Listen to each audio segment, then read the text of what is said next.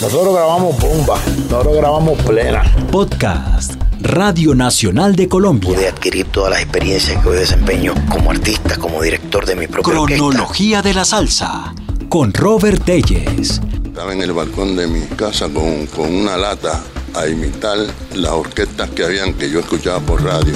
La trayectoria de los personajes que han construido el movimiento, que hoy denominamos salsa.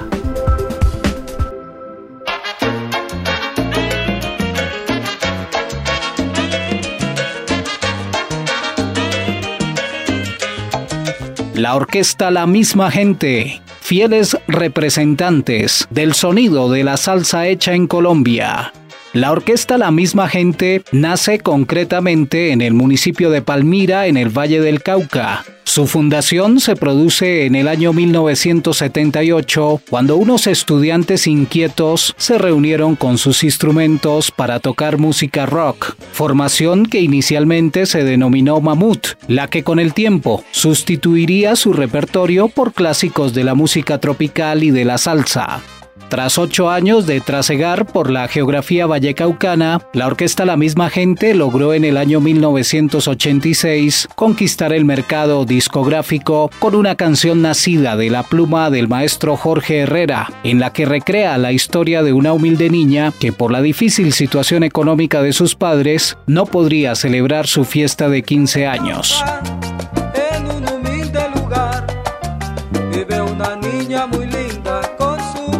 Su papá. Si quieres Pues vino una etapa de maduración, yo la llamo así porque fue donde empezamos a recopilar experiencias y en el año 86 pues tuvimos la oportunidad de grabar nuestro primer trabajo con tal suerte que Juanita E fue el disco de la Feria de Cali en ese entonces.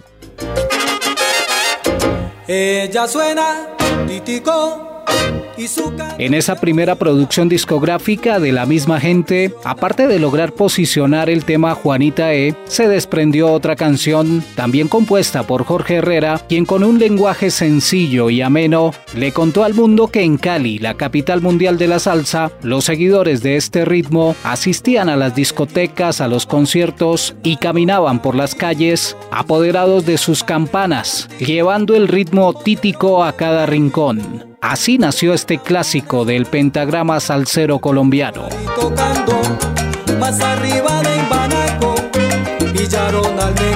Para 1987, Jorge Herrera volvió a tomar a la mujer como motivo de su inspiración y compuso el número Caro Carolina, tema con el que la misma gente obtuvo su segundo galardón como disco de la Feria de Cali.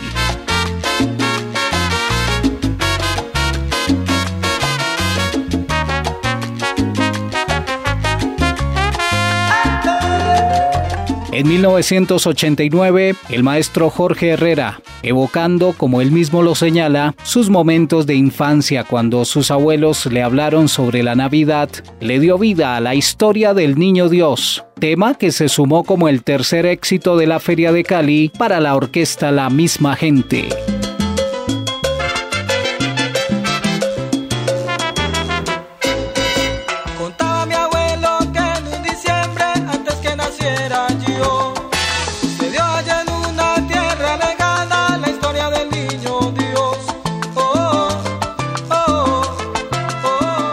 Durante todos esos años, la agrupación alternó su actividad discográfica con giras nacionales e internacionales, abriendo plazas suramericanas como Ecuador, Venezuela y Perú.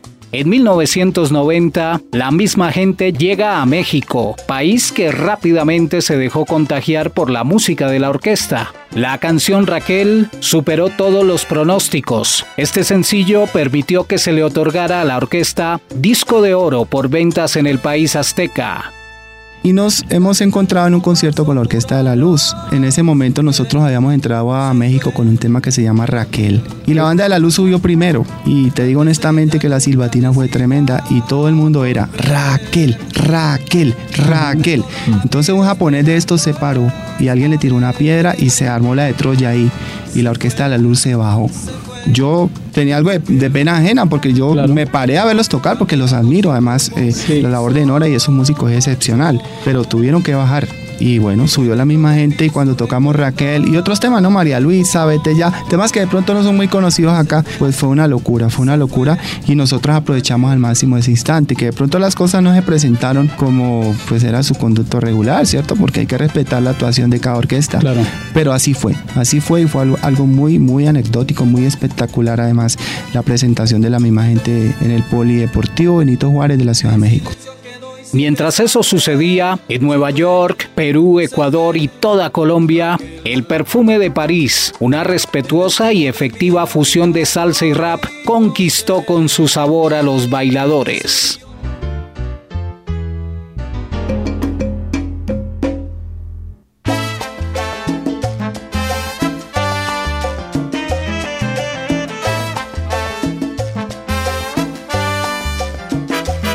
En el año 1993, eh, nuestro director de ese entonces, eh, pianista Jaime Nao, se retira de la banda, se retira de las orquestas prácticamente. Y entonces mis compañeros pues me dan esta responsabilidad, ¿no? Que he tratado de asumir con la mayor eh, seriedad posible en la parte de composiciones y arreglos. Jorge Herrera, como director, fue orientando a la orquesta La misma gente hacia un nuevo concepto, el que fue plasmado en su producción de 1993 y que conmemoró los 15 años de la orquesta. De allí se destacaron temas como Caliche y Soy tu amigo, y aunque se quedó en el anonimato, en ese año también se grabó un sincero homenaje a las víctimas de la violencia titulado Canto por la Paz. La historia de mi vida está escrita en estas canciones y afortunadamente pues mi vida sencilla como la de cualquier ser humano es parecida a la vida de otros seres humanos y mucha gente identifica estas situaciones particulares con su vida personal. Para el año 1994, Herrera hizo popular en diciembre Cali Boogie, un número que le entregó la cuarta distinción como disco de la Feria de Cali, consolidando a la misma gente como la única agrupación salsera en Colombia, triunfadora cuatro veces en la feria más importante de América. Y esta es la historia de alguien que ama.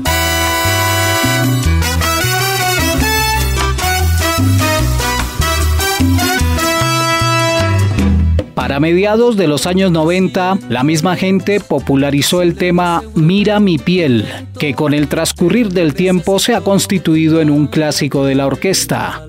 La misma gente está más vigente que nunca. La actividad musical internacional de la orquesta se resume en 13 giras en Norteamérica, arribando a Canadá y los Estados Unidos, recorriendo Nueva York, Los Ángeles, Chicago, Boston, Nueva Orleans, New Jersey y Miami. Cinco giras a Europa, visitando países como Francia, España, Bélgica, Holanda y Alemania en más de tres décadas de exitosa trayectoria. En el mes del artista nacional, la orquesta La misma gente, fieles representantes de la salsa hecha en Colombia. Un podcast de Robert Telles de la serie Cronología de la Salsa para la Radio Nacional de Colombia.